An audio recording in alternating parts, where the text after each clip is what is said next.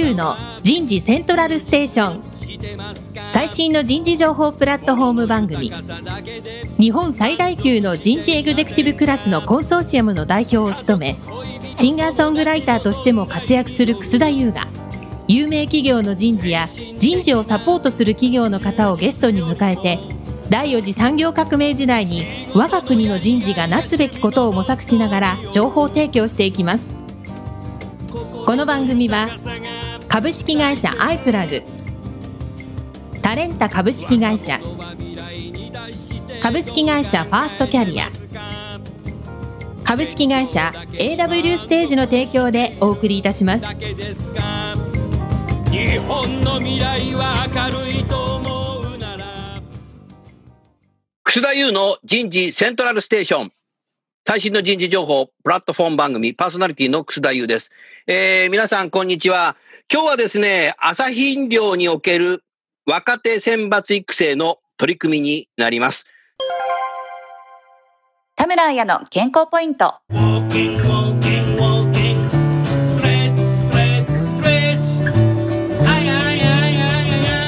ストレッチで体が柔らかくなるポイント。急激に筋肉を伸ばすと、筋肉を元に戻そうとする収縮する力が働きます。これは身長反射といい、強い力が加わると思わぬ怪我をしてしまいますが、それを防ぐための防衛機能です。体を柔軟にするためには、ゆっくり負荷をかけていき、少し痛いけれどよく伸びていると感じるところで2、30秒キープしていきます。最初は身長反射により筋肉が緊張し反発した状態になりますが、次第に体が慣れてきて、さっきよりもう少し伸びそうという感覚を持てるようになってきます。ストレッチで体が柔らかくなるポイント。早速ゲストの方をご紹介いたしましょう。朝日飲料株式会社人事総務部部長の相田幸春さんです。相田さんどうぞよろしくお願いします。はい。朝日飲料人事総務部の相田と申します。よろしくお願いいたします。続きまして、今回のスポンサーを務めていただきます、株式会社ファーストキャリア代表取締役社長の瀬戸口渉さんです。瀬戸口さんどうぞよろしくお願いします。よろしくお願いします。同じく株式会社ファーストキャリア営業本部の石原洋平さんです。石原さんどうぞよろしくお願いします。失礼します。相田さん、はい。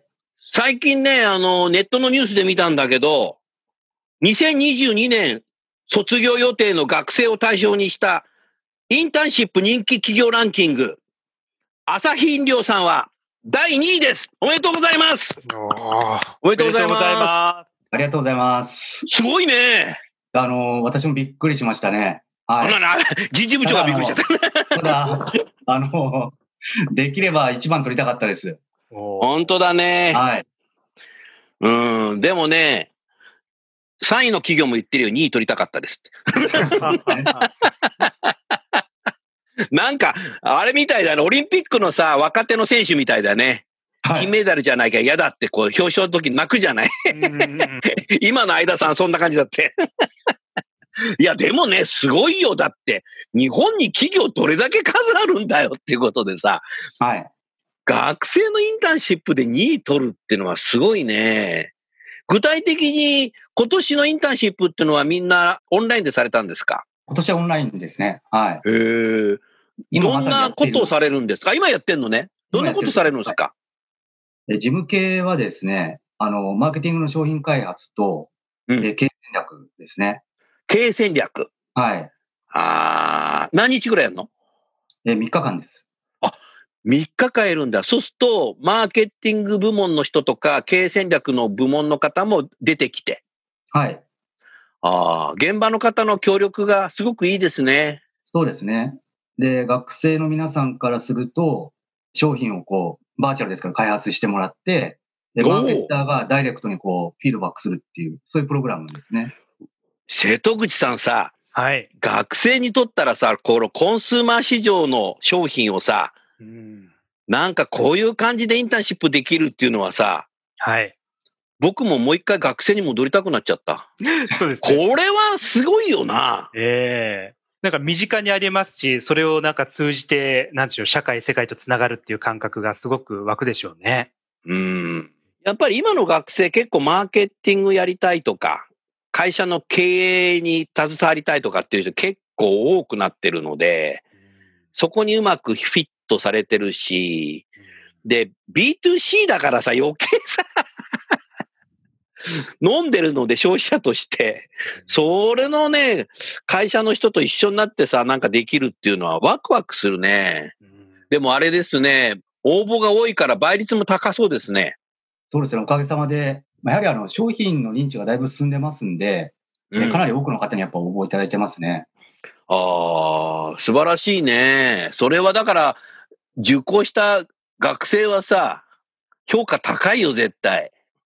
で、やっぱその最近のやっぱり朝日飲料さんの商品ってすごく僕は好きで、今年最近だとこの16茶、特にあのハーブ入りの睡眠の質を上げるっていう、これはね、今日も飲んでるけど大好きだし、あとはカルピスさんと一緒になってもう何年経ちましたかね？えーっと、約5年ですね。はい。もう5年経ちましたか？はい。僕はね、カルピスの人事にもよく行ってて、恵比寿に本社があってよく行ってたんですけど、あはい。え、一緒になるの？みたいな話の中でね。これはもうカルピスはだって僕はさ、もう幼児の頃から飲んでるんで、で、もう夏は冷たいの飲むのと、うん昔は、冬はね、お湯入れて飲んでたんですよ。あ、ホットカルピスですね。おうんホットカルピスねうん。だからね、春夏秋冬飲めるんだよね。季節商品じゃないんで。で、今年夏はなんか、いろんなバージョンが限定で出たからさ、うんもう限定って言うとすぐ買うんだよね。ありがとうございます。で、3日後にいるもう行くともう売り切れてないみたいな。すげえ限定だな、みたいな。もうないんだ、みたいな。もうないです。はい。で、なんか、お店の人に、この間のあれはいつ入んのって言ったら、ああ、もうちょっとわかんないですね、みたいな。わかんないですね、とかって言われて、あ、もうないんだな、みたいな。だから、まあ、あれも見たら、ん？あ会社にはあるのたくさんあると思います。はい。本当に？じゃあ今度浅草の8トントラックで行きます、みたいはい。な。なるほどね。でも瀬戸木さんすごいよね。インターンシップで2位とか。いやー、すごいですね。ねえ。はい。今やはりインターンを見直そうって各社さんがこうされてる中で、なんかすごくやっぱりあのベンチマークされる事例なんだろうなというふうに思います。はい。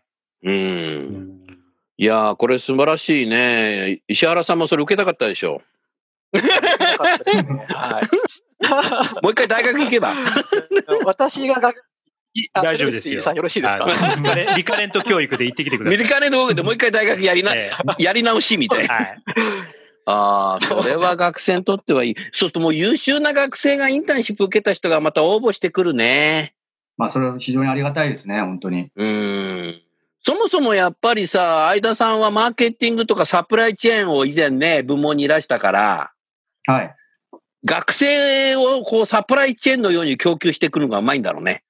ぜひやりたいですね。もう、また、あの、入っていただいてからまたね、こう、サプライチェーンのようにこう、つなげていけると非常にいいかなと思ってます。はい。うんパイプランを作ってね。はい。それがね、できたらもう本当人事最高だね。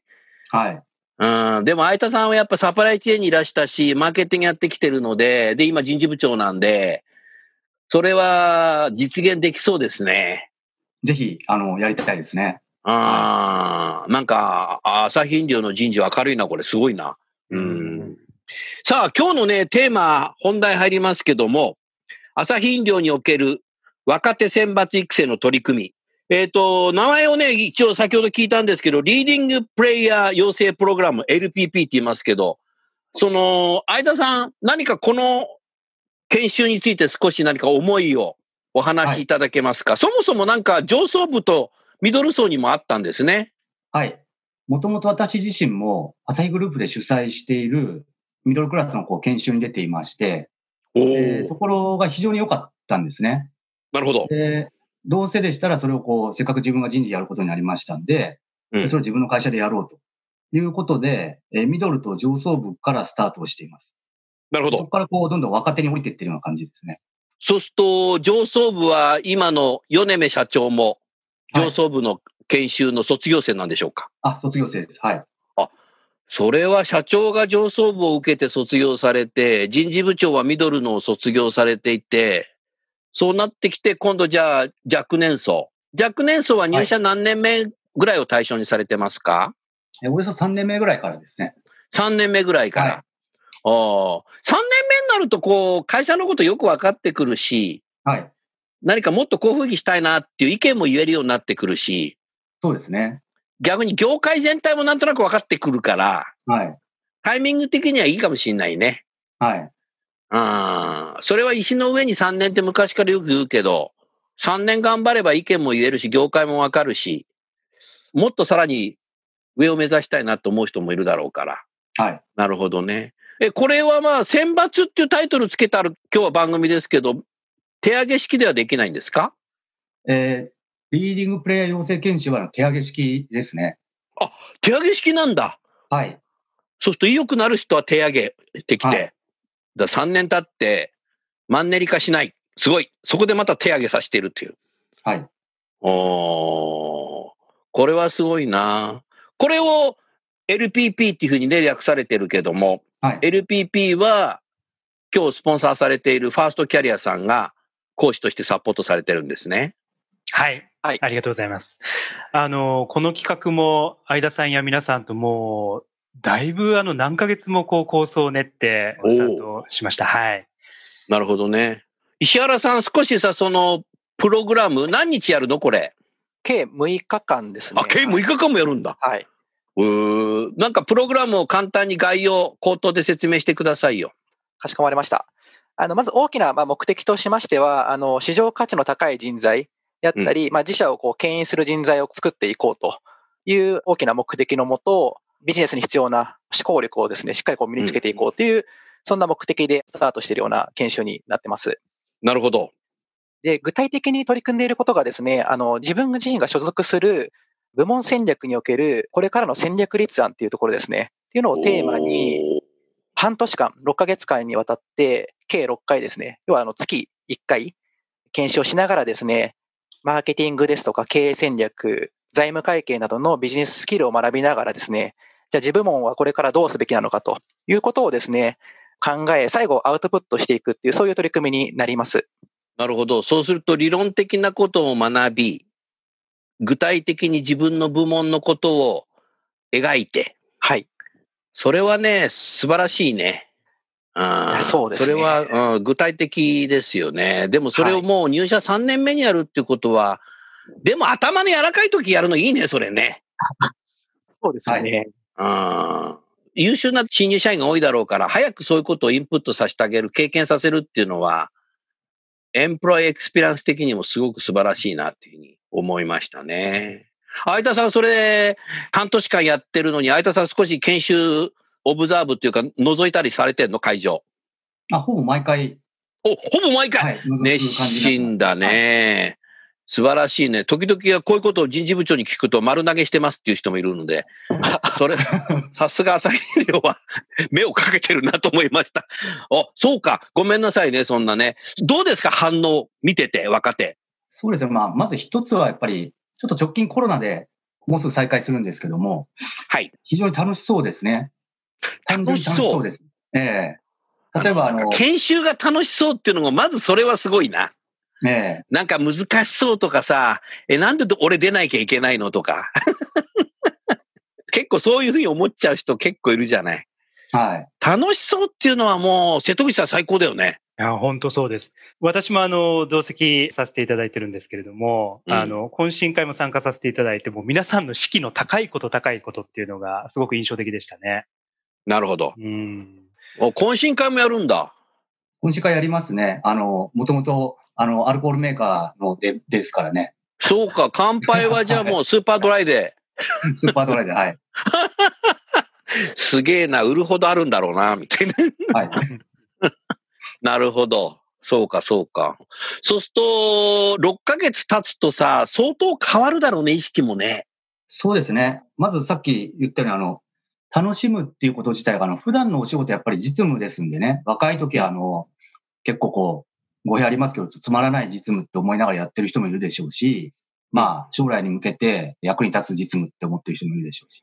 ただ一方、ああいう場に来ると、当然ながらマーケティングや経営戦略っていう会社の真ん中のことを学びますから、そうだね当然それをこう、仲間と喋りながら何かを作り上げていくっていう意味で非常に楽しそうです。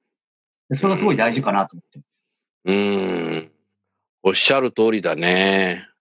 でも現場の方も、そうやってよくさ、職場から外して研修出ささせてくれますよね。そうですね。あの、いろんな階層で実はこういう研修をやっていますんで、だいぶ会社の中でも、はい、当たり前になってきました。そうか、先ほどの相田さんもミドルの研修を受けてるし、はい。それと上位のは社長クラスのね、なる人たちが受けてるので、そうやって研修を受けること自体がカルチャーになってるんだね。だいぶ定着してきました。はい。うん、結果論として上からやってるからいいんだろうね。これ下からだとさ、上の人受けてないとさ、なんかそうですね、。はい。もうこんな年度末に忙しいのにとかとぶつくさ言いそうだけど、人間だからありそうだけど、そこなさそうだね。いいカルチャーだな大体あの、上司の推薦がやっぱりいるんですね。うん半年からこう、一年弱ぐらい定期的に呼ぶっていう形になりますんで。あ、そうだねそ。の際、はい。で、それにやっぱ反対する上司ってほとんどいないですね。それはさ、瀬戸口さんすごいな。今回あの、参加するだけじゃなくて、あの、事前事後で結構負荷がかかるプログラムに設計してあるんですね。なるほど。はい。最終プレゼンに向けて課題を毎回こうブラッシュアップして、そこに講師からのフィードバックが入って、そこの改善もありますし、あと毎回課題図書を設定してあって、毎回の2冊くらい課題図書が出てですね、それのレポートもするっていう、かなり負荷が高いにもかかわらず、それだけの指揮を持って参加してくれてるっていうのは、もうあの文化になってるんだなっていうふうに、あの非常に思います。うーん。まあ多分採用段階で朝日飲料さんは相当精神力、または集中力高い方が採用してるんだなと思ったけど、相田さんどうですか？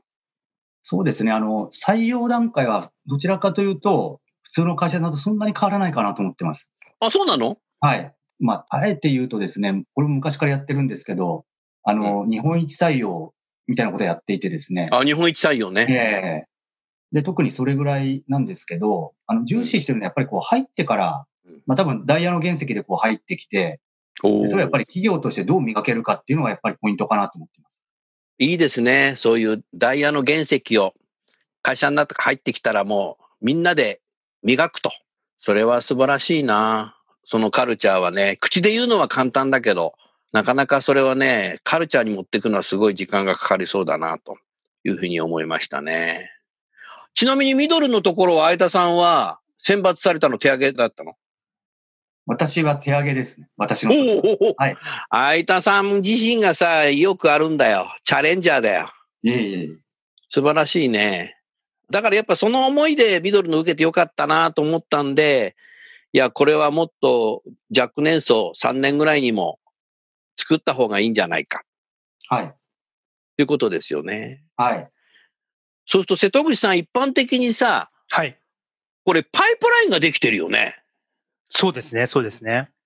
インターンシップで日本でナンバー2で、はい。それで応募してきて、優秀な学生がエントリーしてきて入ってきて、うん3年実務やって手挙げれば、それ受けられて。で、ミドルになったらまた相田さんみたいに手挙げれば来て。うんで、さらにもっと上層部目指したいんだったら、そこでまた上の方を受けられるっていう。うんそれは、単なる伝統的な階層別で一律的に入社何年経ったから来てくださいっていうだけじゃないんだよね、これ、相田さんね。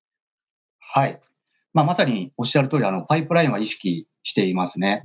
うん。で、当然ながら、こう、卒業した後に、どういうようなやっぱり活躍のステージを人事としてうん設定してあげられるかっていう、そこはやっぱり一番重要かなと思ってます。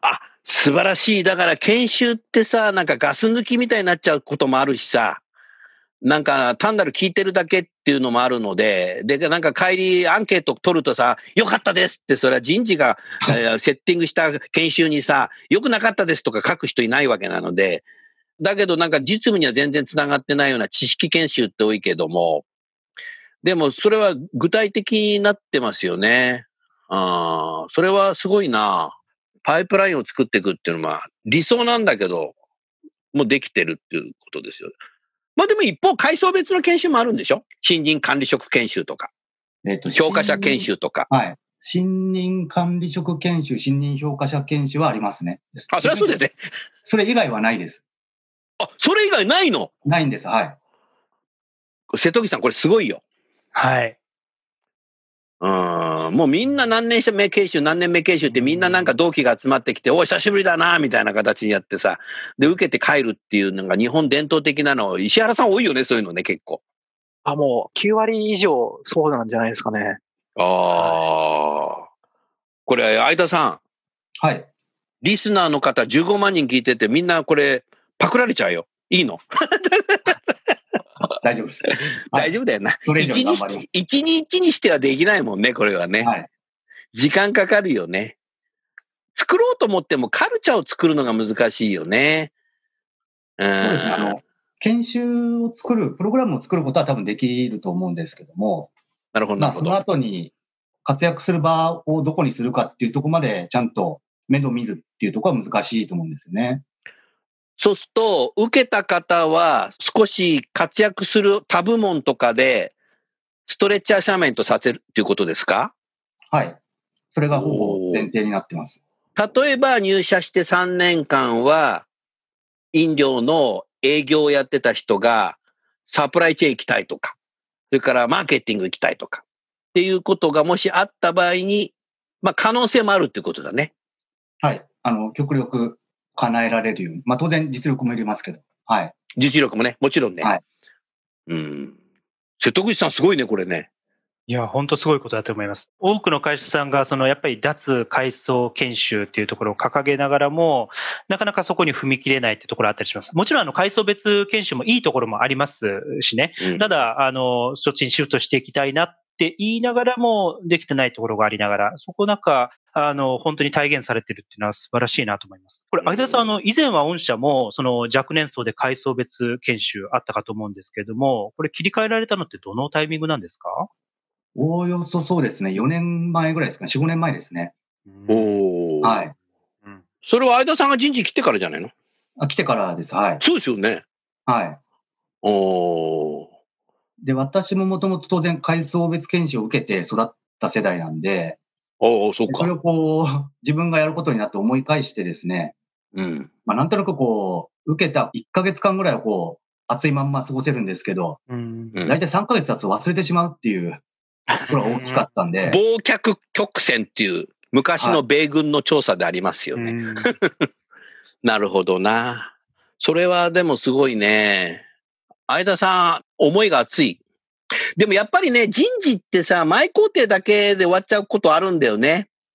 はい。制度作っても誰もなんか使わないとかさ。後工程が大事なんですよ。うん。これだよね。なかなかやっぱりさ、日本企業でこういう後工程までうまくストレッチアサイメントをさせたり、経験させていくっていうことを作っている企業って意外とありそうでまだないんじゃないかな。瀬戸口さんいかがですか？いろんな企業訪問されていて。はい。まさにそう思います。あの、ある一定の、例えばその40歳以上とか、その課長以上のところではそういったことが結構あのされてるんですけども、それを若手のところでこうされてるところってまだまだ多くないと思います。やっぱりこれからはその若手ってその管理職のプレ段階ではなく、若手自身もその活躍してもっとフィーチャーしていく必要があると思いますし、それがまあ彼らのキャリアにもなると思いますし、本当に大事なテーマなんですけど、まだ手つかずなことが多いっていう分野ですね。うん。なるほどな。それはでもすごいな。通常は、あの、オンラインじゃなくて、会場でやるときは、浅草の本社でやるんですか？はい、そうです。いいね。自社でそういうね、研修ができる場所があるっていうことは。ああ。まあ何が一番すごいとったら、懇親会でビールが出るっていうのがすごいな。そ、そ、そこかよみたいな。そこはビール会社しかできないもんな。だから真似できないんで。なるほどな。本はどんな本を読んでもらうの？あの、いろんなその多岐にわたるテーマであの書籍出してます。毎回その6ヶ月で6回っていうプログラムがあるんですけども、そこにこうう準じたようなあの書籍を出していてですね、うん例えば論理思考系のものであったりだとか、あとはマーケティング系のものとか、あの会計のものもありますし、あとはあの一生使える仕事力みたいなそういうテーマの本もありますし、なるほど。はい。これもあの世の中の了承をえりすぐって設定してます。なるほどね。あの、相田さんね、最近のね、ビジネスパーソンはね、思想がないっていうふうにね、言う人が多いんですよ。で、それはなぜかっていうね、問いに対してね、そういうことを分かってる人の多くがね、自分の仕事に役立つノウハウ本ばっかり読んでるからだって。ハウばっかり読んでたら思想は出てこない。だから、あえて今の仕事とは違う領域の本を読むことによって全体感も務めて、あの、自分自身でホワイトいうところが出てくるので、そうすると思想っていうのはできてくるって言われているんだよね。だからもう入社3年目にさ、自分の仕事とは違うようなさ、そういうような領域の本を読ませる。だからこれ月に2冊読むんでしょ？はい。2週間で読まなきゃいけない。で、今のね、サラリーマン、ビジネスパーソンは結構本読まないっていう人多いんだよね。だから、あえてそうやってね、朝日飲料さんはね、鍛えている。そうすることによってね、将来ね、卒業した後もこの6ヶ月、自分でさらに深掘りしたくて、いろんな領域のね、本を読むようになるんじゃないかな、相田さん。どうだろはい、あの、これがきっかけにですね、うん本当にこう、自己研鑽に一生懸命なる社員はやっぱ増えますね。ううん。で、あとは、あの、考え方なんですけど、うん。まあ、さっき3年目からって言いましたけど、こう、3年間、まあ3年間、4年目、5年目、こう、実務を一生懸命やるっていうことと、うんまあ当然こう、やったことのない、こう、マーケティングや経営戦略やファイナンスを学ぶわけですよね。うんでそうすると、脳みそがこう、やっぱりこう、実務と、うんこっちのこう、ミニ MBA みたいなところでこう、より動いてですね、やっぱ活性化されますね。なるよね。はい。ああ、それはやっぱり素晴らしいな。一つ、相田さん、アイディアだけどさ、はい。この若手の LPP、LPP はい卒業した方に、卒業後、どんな本を読んでるかさ、はい。社内でネットで共有したら、ああ、そうですね。そうすると、次の年に受ける方たち自身に、卒業生こういうの読んでるよって。そうすると、さっきの後工程が大事だよって言ったのが、研修の後もさ、自分で能動的に本を読み出すじゃない。はいそうすると学ぶカルチャーのパイプラインができるよ。どうこれ？いいですね。そんな難しいことじゃないよね。ええうん。そうすると、卒業した同期がさ、ああんな本読んでんだ。悔しいから俺も読もうみたいなさ。同期意識の悔しさの高揚っていうのは重要ですよ。そうですね。そういうカルチャーをしていくとさ、いろんな本を読むと思うのね。例えばね、相田さん、在宅勤務がね、もう200日以上してるんですけど、ああの、タクシーで移動しないし、電車乗らないんで、そのお金ね、全部僕本になっちゃってるんですけど、今本買ってんだけど、もうね、哲学だとか、経済学だとか、経営学の古典だとか、最近のものだとかね、めちゃくちゃ読んでますよ。それも大体僕は日本人が書いた本じゃなくて、アメリカのノーベル賞を取ったような学者あの翻訳本とか、めちゃくちゃ読んでますよね。うん、200日でね、多分150冊ぐらい読んでますよ。すごい。ええやっぱね、そのぐらいね、僕はあの、ほら、喋る仕事なので、もう毎日オンラインのセミナー、明日も午前中と3時から違うテーマのセミナーがある。うん、それからラジオは2つ番組持ってるので、いろんなことをインプットしとかないと、話ができなくなっちゃうので、で、人事はもう全部の領域僕喋れるので、やっぱり勉強していかないといけない。で、相田さん僕なんかも、9月に67歳になりましたよ。67ですか？はい。75歳までげ、75歳まで現役で働こうと思ってるんだけど、もう普通のさ、ビジネスマンだったらもう最高位終わりだよね。はい。だけどまだ勉強してるのね。だからね、そういう形で若い人にもきちっとね、話ができるようにしていかなきゃいけないし、相田さんいつも出てもらってるけど、エグゼクティブ コンソーシアムとかでもね、はい。ガツガツ言うじゃない、僕。いや、あれはやっぱりね、勉強してないと難しいですよ。だからやっぱり、相田さん、今日の私はすごく学んで素晴らしいと思ったので、さらにやはり、本をどういう本を読んだか、読んでるかっていうこともなんかね、こんなの読んで、こういうことが勉強になったみたいの、なんか書いてもらって、イントラネットで公開するとかさ、社内法で公開するとかさ、いろんなことやるとさ、そうですね。若い人たちがそういうの読んでると、先輩たちもやばいぞみたいな話で読み出すかもしれない。うんうんうん本を読むカルチャーの会社はやっぱ強いと思うよ。はい。ねえ。あ特にあの、どこまでこう視野を広げておけるかっていうのが非常に大事だと思いますんで、あ。その意味でこう実経験とやっぱり本を読んでこう知識吸収するっていうのは非常に大事ですね。うん。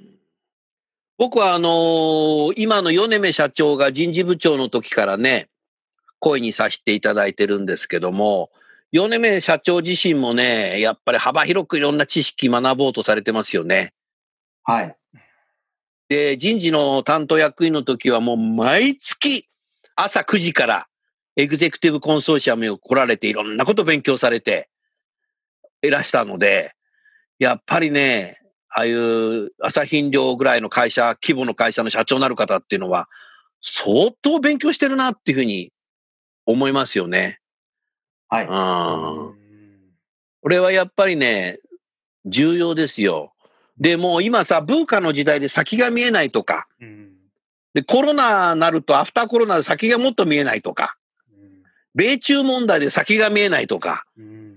なんかもうトンネルの中にいるような感じになっちゃうんだけど、やっぱりね、経営者になっていく、幹部になっていく、管理職になってる人には、人事は光を見せることが必要だと思ってるんですよね。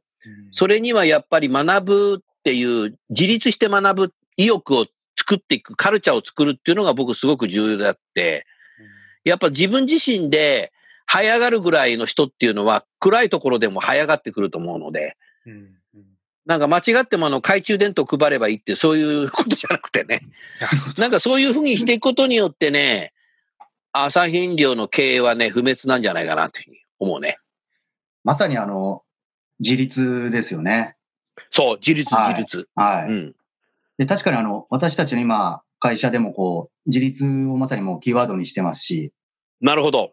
で、さっきあの、当然ながらこう、若い人から経営に近いところまでのパイプラインもそうなんですけど、階層別の研修がない会社なんで、うんじゃあ、それ以外の人たちをどうするんだっていう、うん。そこが今テーマになってます。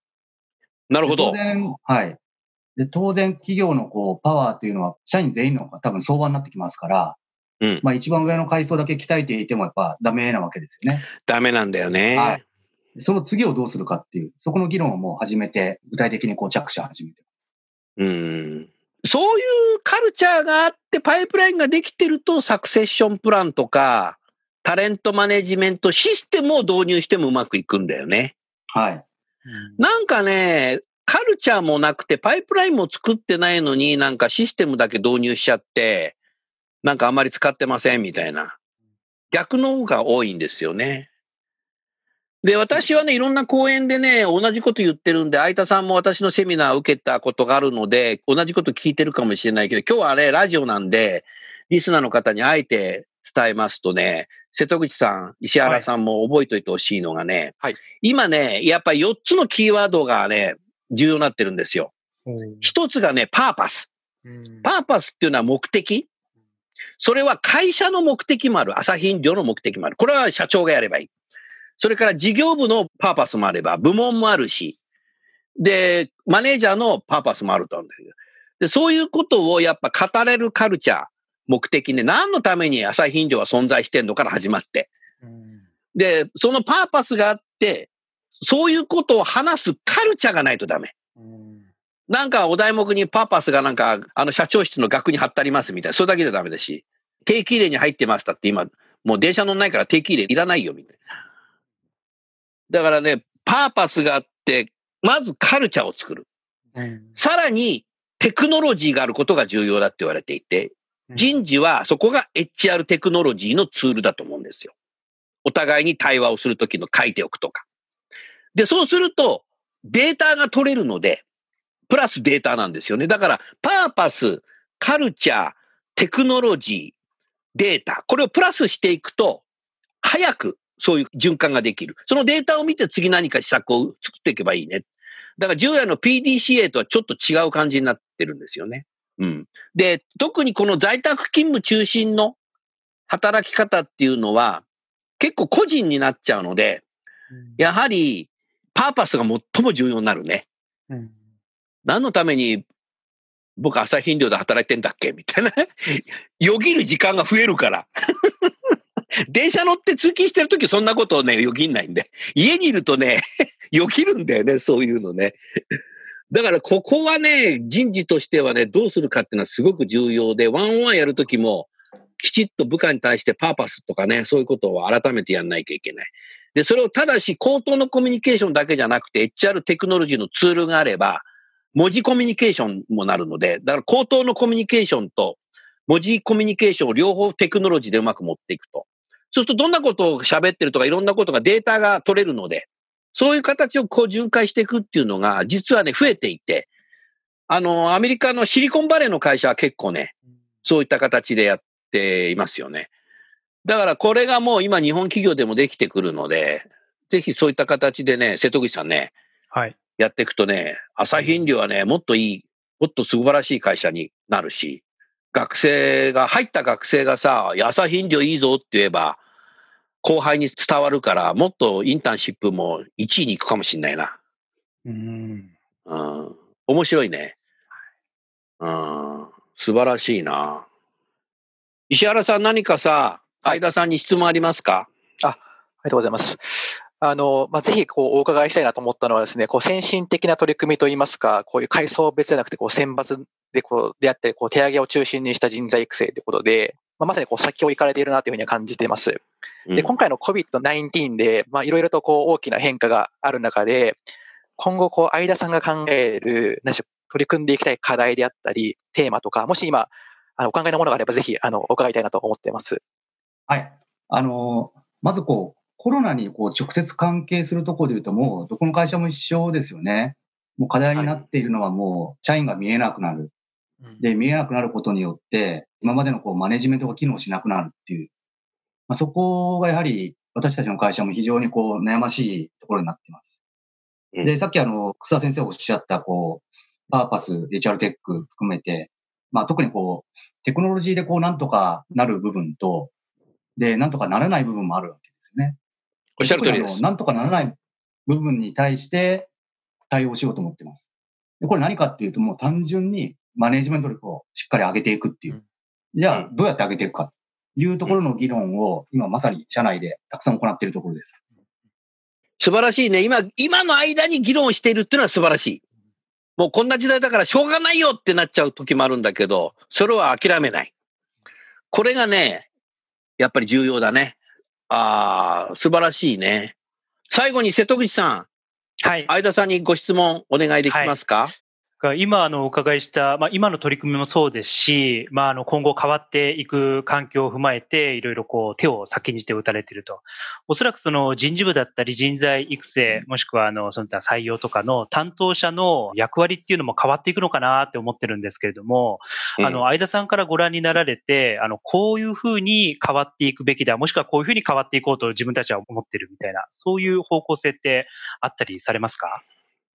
はい。あの、明確にありますね。おお。はい。やはりあの、今の当社の状況ですと、まさにあの、業界今3位なんですね。うん。で、セール入業界3位ですから、まあそこからやっぱりこう、まあ俗にこう、リーディングカンパニーと呼ばれる会社に企業になっていきたいという、まあそういうあの、思いがあります。はい。で、そこに人事としてどうやって会社を引き上げていけるか。うん。で、言い換えれば、経営戦略、事業戦略があって、うんそれをこう、人でどうやって実現していくかっていうところになると思いますから、うんまあ、そうすると、その人事スタッフのですね、技量をやっぱりこう、経営スタッフと同じ技量に上げていかないとそれ実現できないわけですよね。なるほど。素晴らしい。はい。うん。うん。それを一生懸命やろうとしてます。なるほど。まあ、社員も鍛えますけど、あの自分の部下も、あの、鍛えないけない。おお、そうだよね。人事人事をね。はい。そういう意味であの人事リーダーズスクールに派遣してください。なるほどね。あの、相田さんはやっぱりストーリーを持ってるよね。これはやっぱりね、素晴らしいなと思うな。あそういう人事の部下の人たちも、羨ましいというふうに思いましたよね。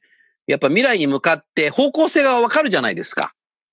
だから、そういう人事のカルチャーっていうのも、今日初めてね、そうやって相田さんに直接聞いて、素晴らしいな。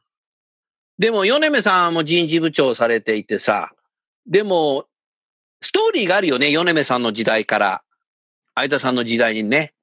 はい、あのー直接上司部下の関係でやっていましたけど、やはりもう、うん今おっしゃったように、こう、ストーリー、ストーリーはやはり常におっしゃってましたね。ストーリー、ストーリーって言ってます、4年うん目。うん。はい。そこがね、明確になってるので、将来楽しみだね。はい、あのーまあ、まずはこう、インターンと同じようにちゃんと2番を取ってですね。2番まあを取将来やっ。ぱり、そうです。将来は1番取りたい。はい。金メダルを取ると。はい。そうか、今銅メダルなんだ。そうだね。はい。わかりました。相田さんね、この番組ね、インターネットで聞けるんですけど、ポッドキャストとか、はい。Google でも聞けるんですけども、最近ね、Amazon の Amazon Music でもね、プライム会員はね、聞けるようになったんですよ。あ、すごいですね。うん。Amazon でも聞けるし、えーそうでも聞けるし、それからインターネットでも聞けるし、Apple のポッドキャストでも聞けるし、はい すごいんですよね。で、多くはね、朝のね、通勤電車の中で聞いてる人が多かったんで、緊急事態宣言入った時やばいなと思ったんですけど、何のその、みんなで家で聞いてる。よかった。うん。あの、家の中でさ、こう、動かない自転車なんていうの、漕ぐやつ。エアロバイク。そうそうあ。エアロバイク買った人結構ね、人事の人多くてね、エアロバイク漕ぎながらね、この番組聞いてるって。おもう、ありがたいね。エアロバイクメーカーに。そう様々だよ。それからね、朝結構みんなジョギングしたりしてる人多いんだけど、あいるんだけど、、朝ジョギングしながら聞いてるって。へえう。ん、だからね、ありがたい。うん、だからリスナー減らないんですよ。うんで、毎回ね、皆さん素晴らしい話をしてくれるし、これがね、人事全体のなんかリカレント教育になってますよって言ってくれた人事部長もいたので、多分それを言った方も今日のこの番組聞いちゃうんだろうけど、本当にね、人事全体がね、盛り上がってるんです、この番組が。はい。それで面白いのが、僕はいろんなセミナー出るじゃないですか。それで、時々ね、初めましてって言って名刺交換するとね、いや、初めてじゃないんですって。え、何って言うと、ラジオずっと聞いてます。今日は本物を見に来ましたって。本物ってなんか俺のパチ、俺のパチモノが出てんのかみたいな。いや、そういうことじゃないですとか。瀬戸口さんだからこれやっててよかったね。いやー、本当に、あの、嬉しい限りですよね。本当ですよね。まあそういうことでね、今日はその若年層、それをね、卒業した後、ストレッチアサイメントもしていくんだと。後工程の話もお伺いすることができました。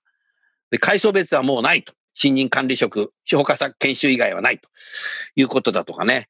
あとはやっぱり、前工程だけじゃなくて、後工程はしっかりやっぱやらなきゃいけないっていうね、相田さんの思いがすごい聞けたかなっていう、そんなふうに思います。まあ、ぜひですね、あの、リスナーの皆さんも、朝日飲料さんに負けないように 頑張っていただきたいなと思うし、朝日料様には、さらにね、成長していっていただきたいなって、そんなふうに思います。楠田優のヒューマンリソースミュージック。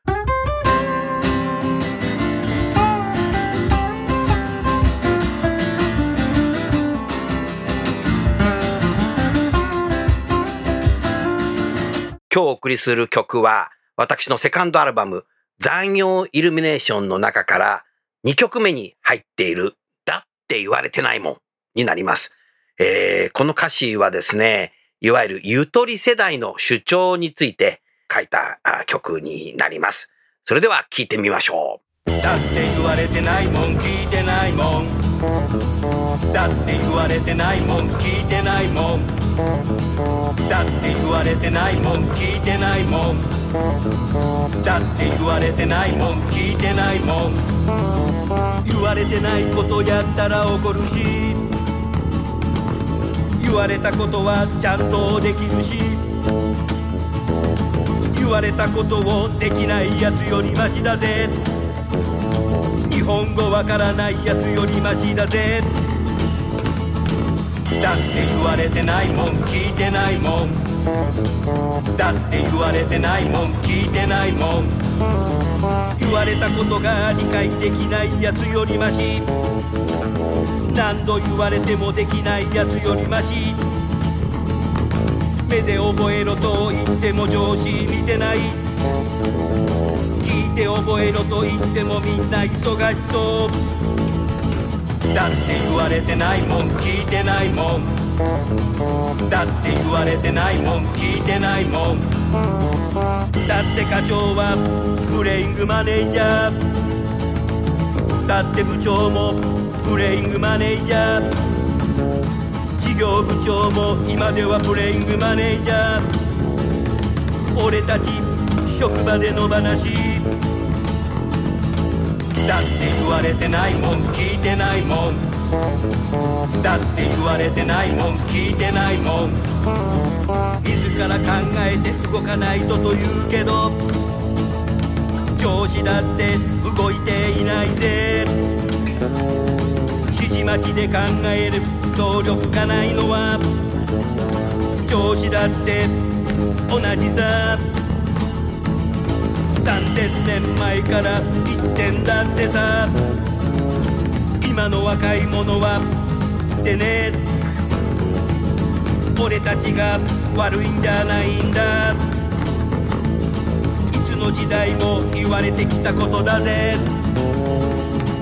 だって言われてないもん聞いてないもん。だって言われてないもん聞いてないもん。だって言われてないもん聞いてないもんだって言われてないもん聞いてないもん言われてないもん聞いてないもん言われてないもんそれでは最後に相田さん、リスナーの人事の方にメッセージを添えて終わりたいと思います。お願いいたします。はい、えー、朝日飲料の間です。えー、今、日本企業の皆さん、もうコロナで本当に大変だと思います。で、まあ、いろんな業界の方で、業績のニュース、いろいろ出てきてます。で、そんな中で、まあ、明るいニュース、暗いニュースあるんですけども、私たちやっている人事が精一杯引っ張ってってですね、より皆さんの会社で日本をいい方向に向けていければ、すごいいいかなと思ってます。そういった形で一緒に頑張っていきましょう相田さん、ありがとうございました。それでは最後にゲストの方をご紹介して番組は終わりましょう。朝日飲料の相田さん、ファーストキャリアの瀬戸口さん、石原さん、どうもありがとうございました。ありがとうございましう。ありがとうごた。ざいました。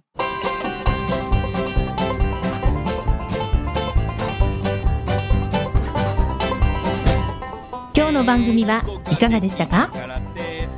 楠田優のサードアルバムの中から「輝け飛び出せグローバル人材」とともにお別れですこの番組は企業から学生に直接オファーを送ることができる新卒向けダイレクトリクルーティングサービスを提供する株式会社アイプラグワークハッピーな世の中を作るをミッションとし世界の HR テクノロジーを日本市場に展開するタレンタ株式会社。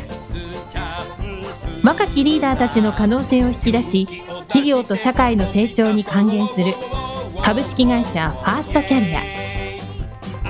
職場でできるストレッチと質の高いウォーキングを提供する健康経営サポート企業の株式会社 AW ステージの提供でお送りいたしました。それでは次回もお楽しみに。